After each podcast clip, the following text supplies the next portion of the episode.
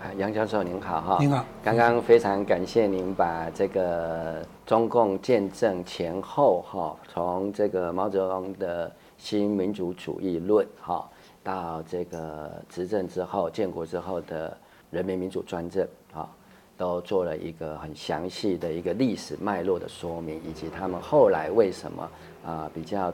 没有那么重点的在谈民主这一个问题的一个背景，也跟我们做了一个说明，让我们非常的了解。好，不过在整个中国在世界的崛起之后，我们一开头提到的就是二零一九这个习近平到上海的这一个社区哈提到的这个全过程人民民主之后，好，看起来。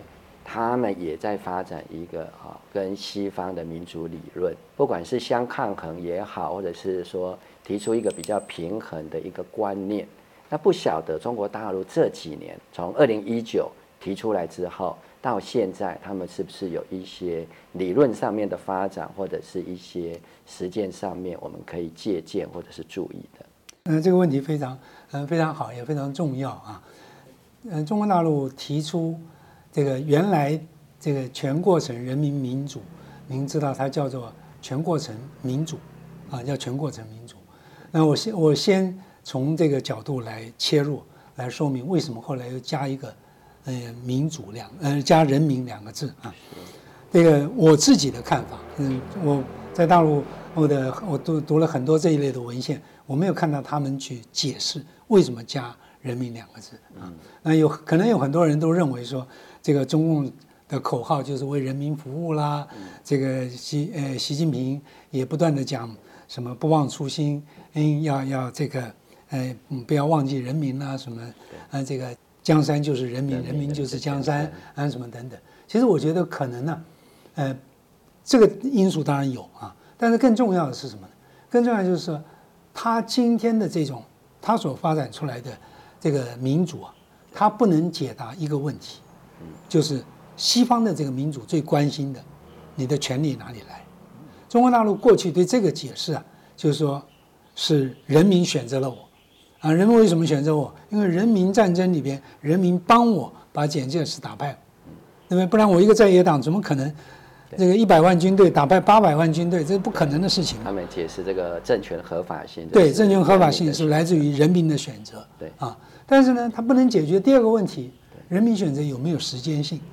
哎，对对对，啊，有没有时间性？可不可以撤回来？对我父亲、我祖父做的选择，我孙子是不是一定还要遵守？是啊，这不不能做这个，呃，没有办法做回答这两个问题。虽然他在政权的为人民服务合理性这一方面，他确实做出成绩，啊，确实做出成。不管是毛泽东时代啊，他的这个国家先发展重工业，发展国防工业。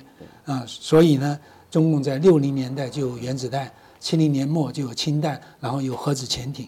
如果没有这些，中国大陆这个国家想要谈主权独立，那是一句口号，不会变成这个政治的 reality。啊，不会变成政治现实。那个，那你更难想象中国的气球可以流浪到美国，对不对？这更不能想象。对不对啊？早就打起来，把你痛揍一顿。满清时候你敢这样想吗？民国时代你敢这样想吗？都不可能啊，都不可能啊。所以这就说明毛他选择的路线有他的正确性，也有他的远见。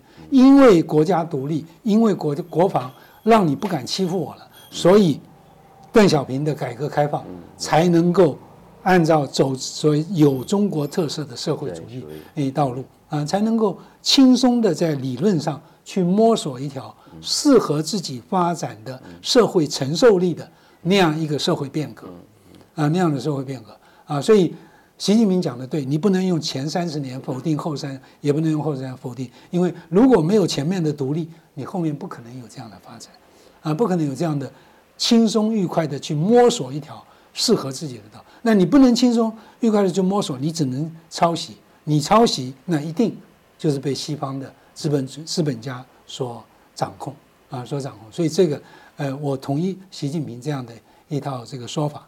第二个呢，习近平提到，我刚刚提到，习近平在二零一九年，呃，事实上他完成小康是在二零二零年，他说他已经达成了消除绝对贫困的这个任务。但二零一九年他为什么会提？哎，这个后来马上就加上“人民”两个字呢？我认为就是要补充这个合法性的问题，就是这一个全民主过程呢，一直扣紧人民不断的参与、不断的选择、不断的去做出监督，在这个过程当中，弥补共产党的原来人民民主专政里面那个政权来源的合法性的一些理论上的漏洞。啊，理论上的漏洞，所以他加了两个字，叫“人民”，全过程“人民民主”啊，“人民”这第一个理论的补充。第二个理论的补充呢，就是他一直强调，这个各个国家实行自己的民主是有历史性的，是根据自己的历史来做探索，找到一个最适合。因为政治的民主化这件事情啊，对所有的非工业的国家。或者部落酋长的国家，或者是比较生产力比较落后的国家呢，它都是一个剧烈的社会变迁。这个社会变迁如果做得不好，那么你跨不过这个东西，你大概国家永远起不来。啊，我们看民主的第二波、第三波，嗯，哪一些国哪一个国家起来了？到现在我们还数不出来。包括苏这个俄罗斯，前苏联这么强大，到今天它的 GDP 只有。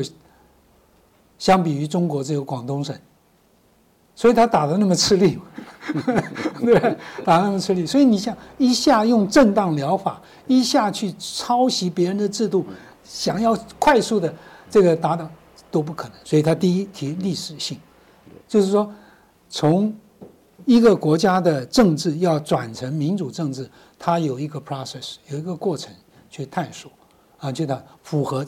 第二个呢，民族性。啊，这个民族适合什么样的民主，不是别人说了算，是自己说了算。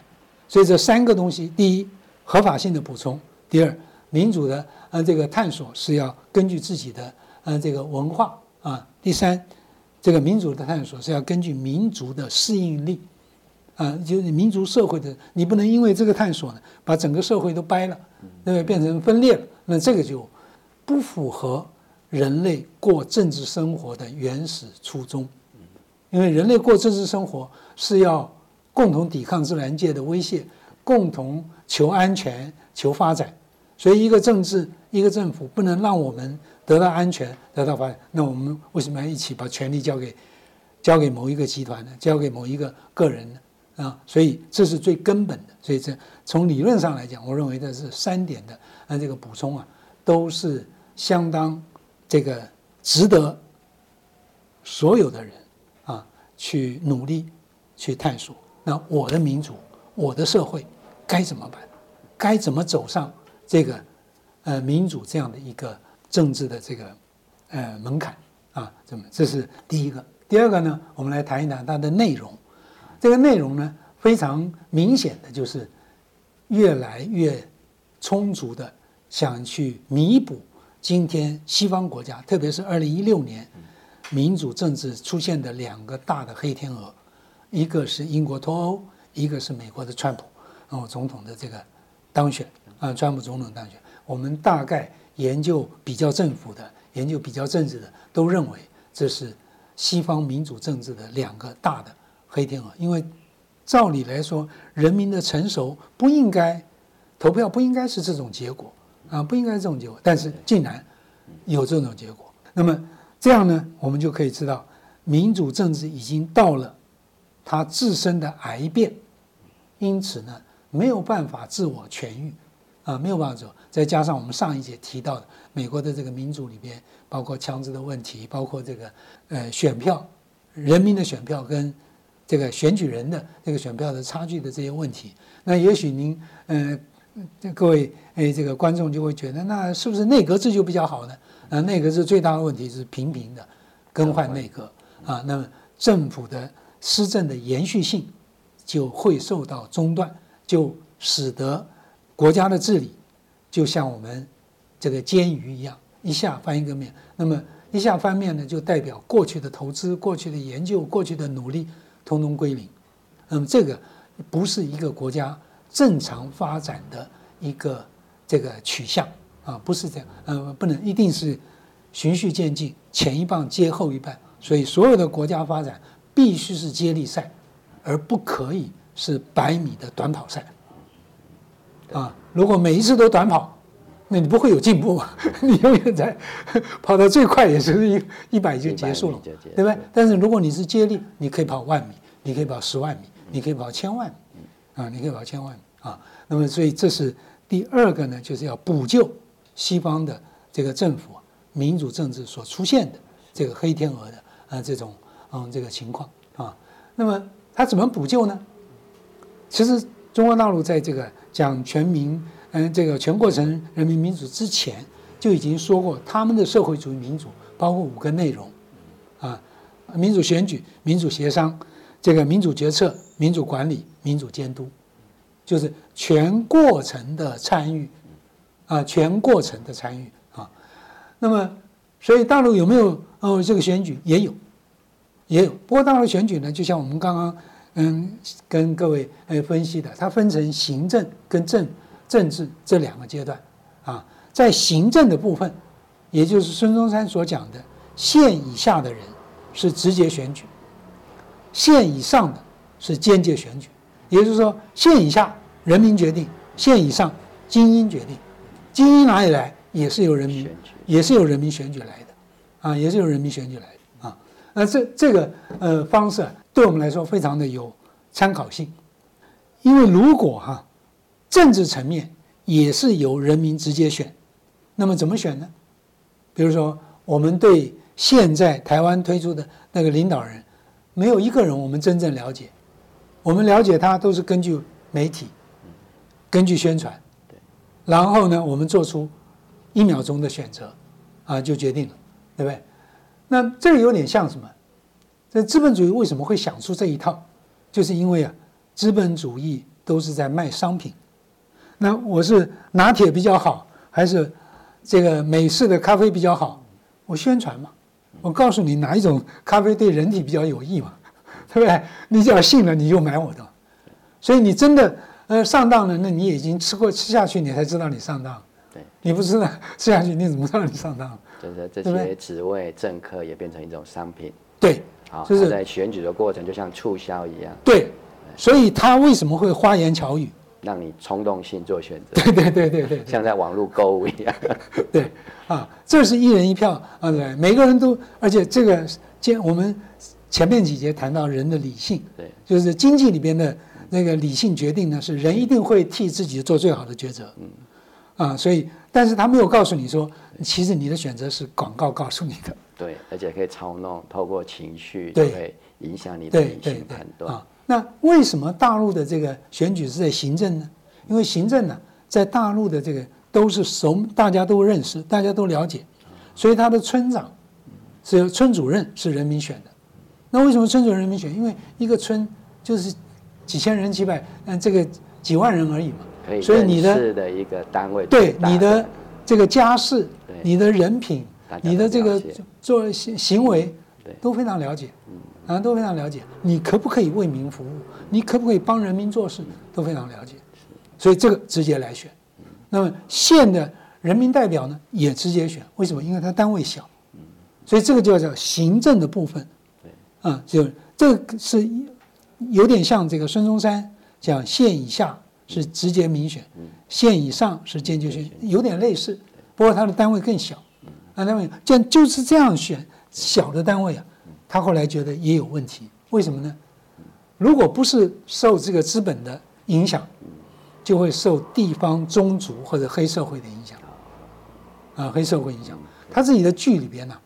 都播出来这些，嗯，大的宗族永远垄断，永远垄断，因为我人多，对，我只要用宗族号召，宗亲，哎，宗亲号召，血缘号召，这是最原始的一种冲动嘛。所以不管好坏，我一将来一定照顾人，这个钢铁狼，对我们血，对对对，我们自己人嘛，我一定照顾你，你就投了，对对，那就所以他在这一点上他还犹豫。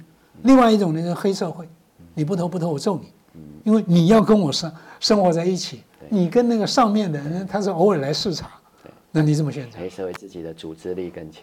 对，对。那另外第三个就是宗教，嗯啊，对，那就是宗教。嗯，你跟神明拜过，你过就像我们以前买票，要一边关公一边妈祖，对对对。神明看到你拿了钱，对对对，这个是东方文化的民主选举发展出来的新的东西，跟西方不一样。不一样，因为西方我们刚刚说它自由资本主义社会，它没有什么家族的问题，对，家族动员力量很小。那黑社会有没有人有？但是那是要相当高的手段啊，相当高的手段啊。然后宗教呢，那更更宗教革命以后，这个影响就是，那东方这个还很强，还很强。但是无论如何，村的这一个部分选举还是像这第一种，第二种呢，他用公费选举。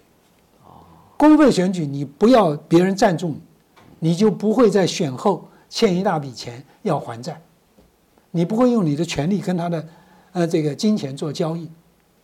我觉得台湾好像没有多少人知道，大陆是用公费选举，嗯，大陆从来都是公费，而且他不让候选人自己去沿街叫喊宣传，他不做竞争，嗯，他只做表白。嗯，我我去资讯公开，对我我去参加过大陆的，我不是参加，我是观观察啊，大陆的渔民、对，农民、那个牧民啊，少数民族，他们怎么选？啊，怎么选举？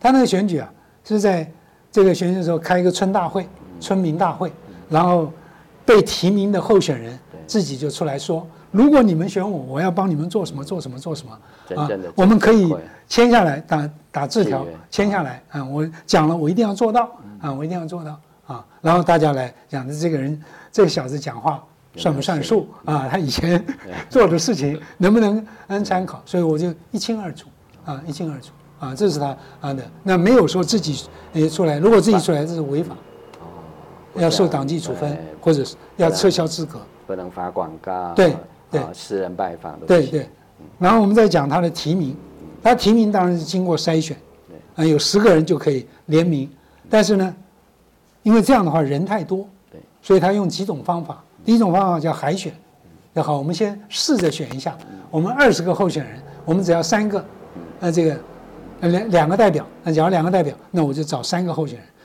得票最高的前面三个出来做正式候选人，这叫海选。啊，还有一种呢，人实在太多了，那怎么办呢？由选举委员会来评比，有你的学历啦、你的经历啦、你的嗯家世啊，跟人家能不能比？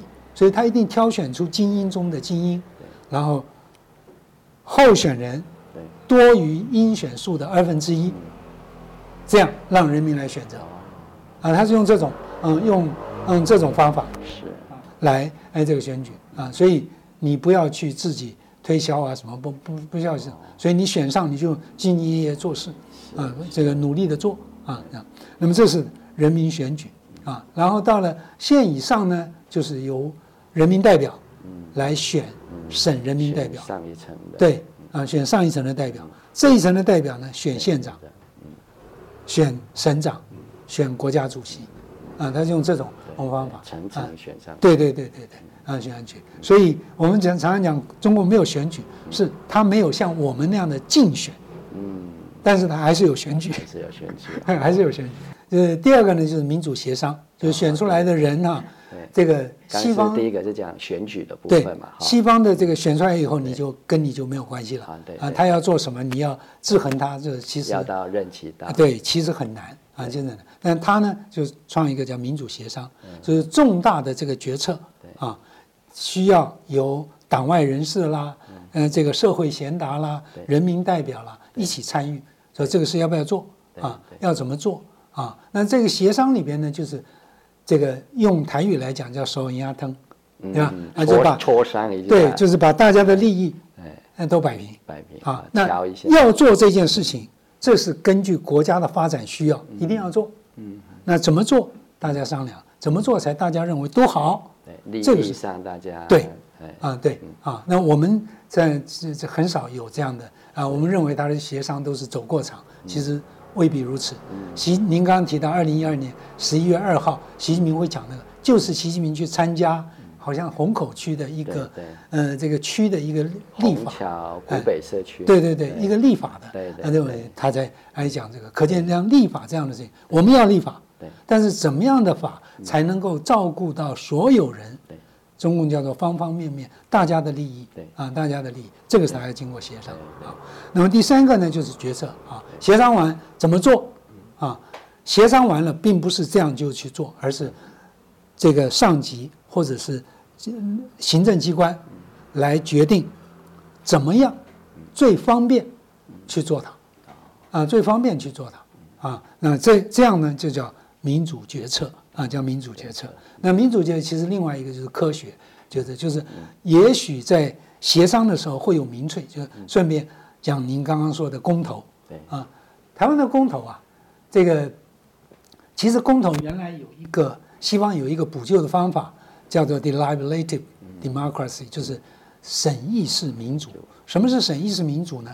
它也是协商的一种。不过呢，它在这个之前呢，先要有正反的专家来教育老百姓，对嗯，告诉老百姓，比如说堕胎合不合法，合适，嗯，核呃核能电厂要不要啊？嗯，这些事情正反告诉老百姓，然后老百姓再负责任的。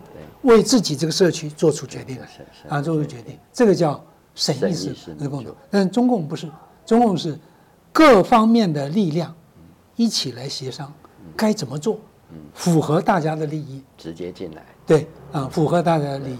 然后呢，行政部门认为这样的决定是不是可以可行，还是不可行？这个民主决策啊，民主决策啊。那第三个呢，就是民主管理，因为啊。民主的决议到决策，还有很多的咩咩嘎嘎，对不对啊？你就说这个要做执行面，比如说我们现在要发六千块，对吧？这六千块怎么发？是发给，比如说我们以前有什么消费券，是吧？对，是直接发老百姓钱呢，还是另外弄个券呢？对，那这都是执行部门的问题啊，对，对不对？那执行部门也可以扭曲 twist，对，你的这个决策，利用执行过程，对。啊，可以退，所以他要民主管理啊。这里面你每一个步骤你要说明你为什么这样做啊？你为什么不发现金要发代券啊？嗯，你为什么这个发发六千块？另外还有一个什么社会哎什么动能一千亿，那是干什么的啊？你要你要讲清楚，不然我就不通过啊！不不同意这个民主管理。然后最后在发放的过程要民主监督，呃要民主监督。所以从理论上来讲，它这样一套过程呢。是让民主制度现有的缺失，做了一个理论性的完美的补救，啊，完美的补救。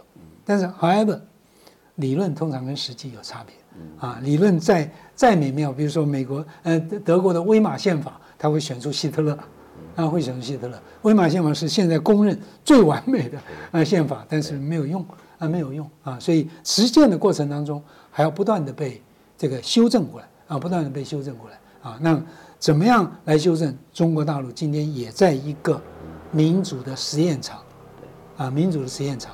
那么这个实验场，它的理论跟它实验的过程，如果我们用一个开放的心态去那边去了解，甚至于去那边去学习，那么这一个中国大陆十四亿人口在迈向民主过程当中，他所积累的经验。他所积累出来的优点跟缺点，我觉得不仅仅是可以给台湾在实行民主政治的时候一些参考，甚至于对整个西方的民主都会是有益，因为他毕竟西方人所有加起来还没有十四亿啊，还没有十四亿，而中国的十四亿，它的复杂程度，以及它的交通、它的这个社会状况，都相当的复杂，这个复杂比西方。国家要复杂的多，如果它能够推动那样的一个过程，我再强调，它不会是完整的 copy 到西方的社会或者其他的第三世界，不可能。但是它一定有一些经验是可以给我们参考，避免掉像这个民主政治过去是黑天鹅，将来可能是灰犀牛，啊，不得不走向啊灰犀牛。那么我们可不可以及早的预防？及早的避免走出今天民主的这种困境，让我们的这个呃民主政治更能够是为人民的这个呃为人民的这个服务，体现出这个政治的优优质性。那么这样我们可以看到世界实行的多种政治的这个民主政治，而。而每一种民主政治呢，都有它的历史渊源，有它的民族特性，有它的优点和或者在别的民族来看有它的这个缺陷啊，有它的缺陷。但是正因为世界正因为这样的百花齐放，所以人们找到了更大的进步空间，从而避免了未来民主政治，包括全过程人民民主和政治的这个黑天鹅。我谈到选举哈，我想要再请教杨老师哈，因为你在两岸都观察过选举嘛哈，那在台湾当然也可以实际的参与，因为本身在这里可以投票。那但是最近台湾的民主哈，我观察起来遇到两个大的问题，比如说在直接民主，就是我们所谓的公民投票，嗯，有点像您刚刚提到的英国的脱欧也是经过公投嘛，嗯，好，这是一个直接民主的方式，好。但是您提到那个是西方民主的黑天鹅，嗯，好。另外一个就是我们啊看到的这一次的这个议会的选举，议长，嗯，好，议长当然是算间接，就是人民选出议员，议员再去选议长。对对对。那在台南，我们就目前刚好看到正副议长的当选人刚被这个民进党停权三年。涉及贿选，嗯嗯，好，所以看起来我们台湾不管在直接民主或者是间接民主的这个部分，都遇到一个很大的问题。那你在两岸参照，还有就是看过西方的民主跟我们东方的这个政治对于民主的一些看法之后，你怎么来看？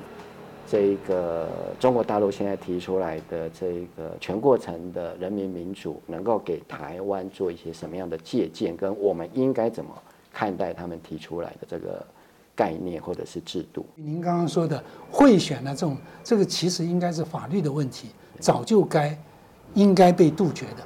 而之所以没有能够杜绝，就是因为我们的台湾的民主是移植，而不是渐进的探索。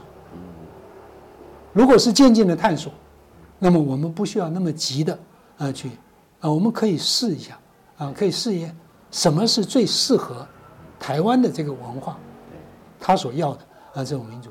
为什么西方的民主他不会贿选啊？为什么他不会贿选？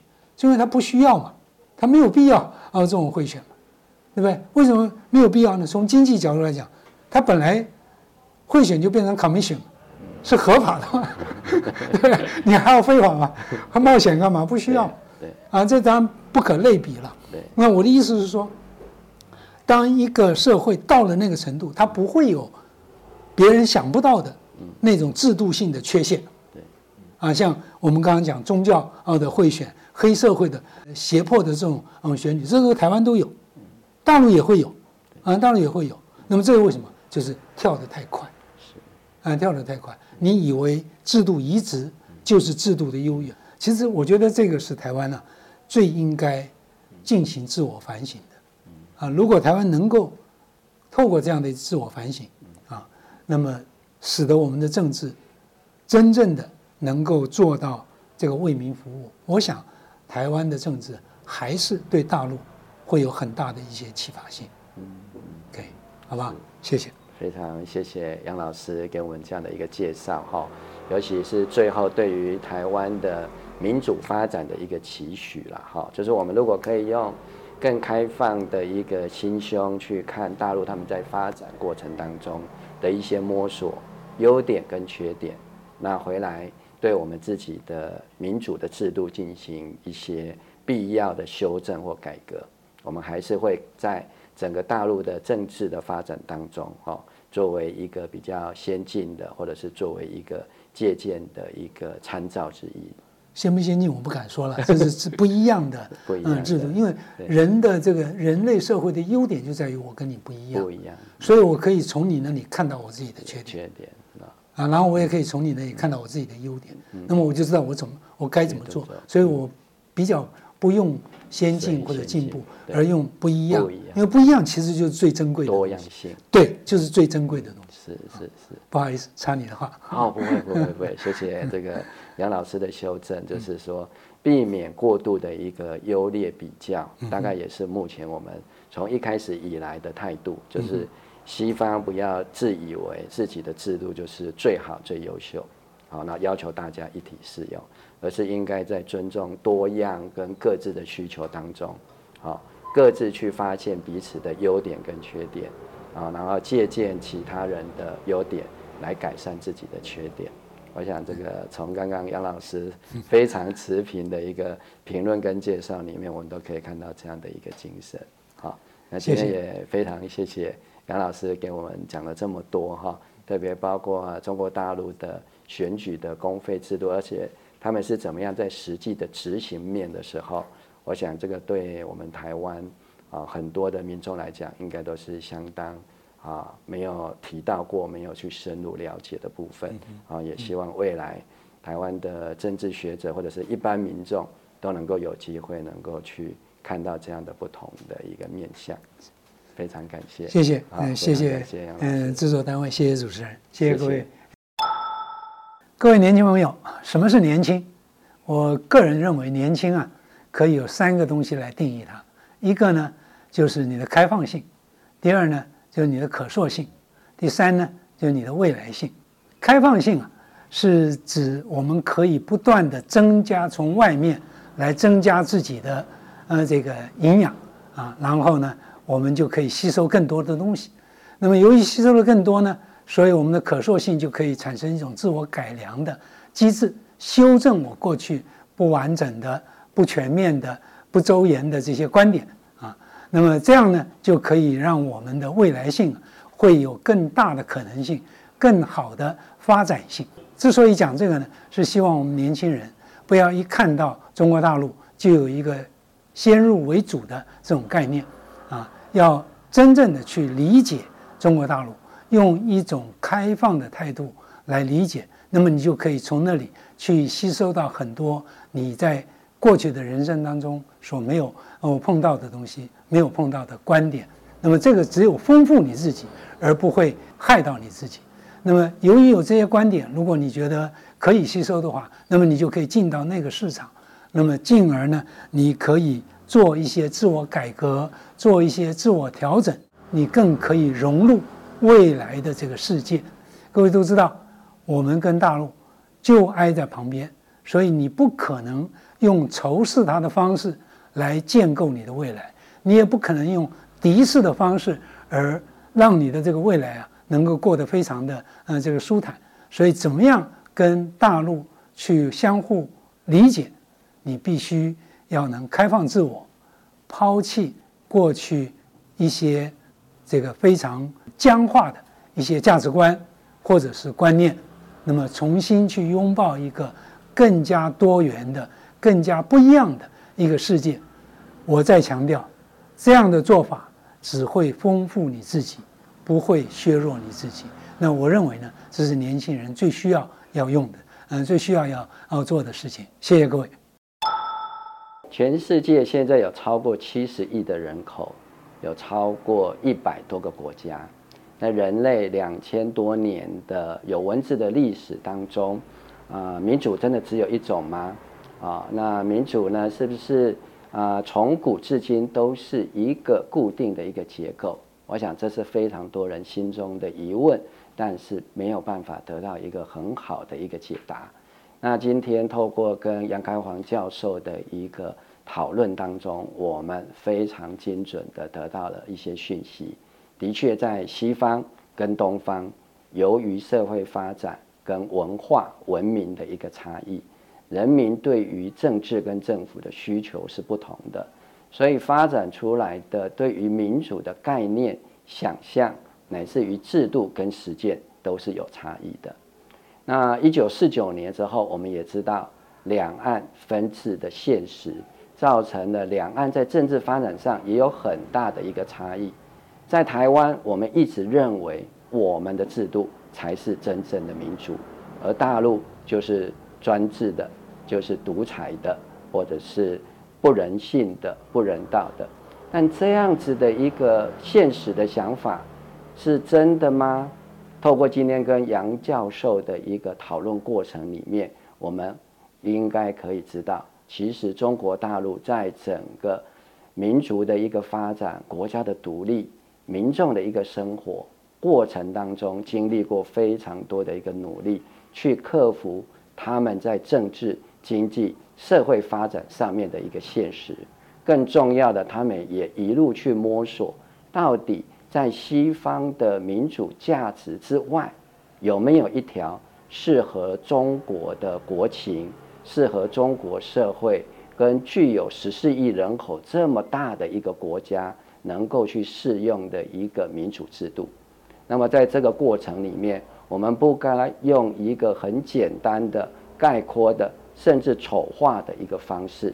我们更应该以一个开阔的胸襟去看中国大陆在整个社会主义民主制度的发展过程中，他们如何去实践，包括了民主的选举、民主的协商、民主的决策、民主的管理以及民主的监督这样的一个全过程人民民主，对于台湾的。民主，我们能够有什么样的一个借鉴？透过两岸民主道路的一个不同发展的优缺点互相参照，我们应该要来反思台湾民主的缺点，可不可以透过中国大陆现在正在发展当中的全过程人民民主，也能够让台湾的民主更为完善，更能够去体现人民做主的一个精神。我相信。今天跟杨开煌教授的这一个啊分析当中啊，大家应该可以得到非常非常多的一些宝贵的启发啊！也希望未来不管是台湾的学者或者是一般的民众，我们能够用更为开阔的胸襟，能够有机会到中国大陆来看看他们的民主是怎么做，他们的选举。是怎么样举行，以及他们如何监督政府来为人民啊施政、为人民改善生活的一个具体的实践，来作为两岸良性竞争的一个基础。那今天啊，非常谢谢大家的收看。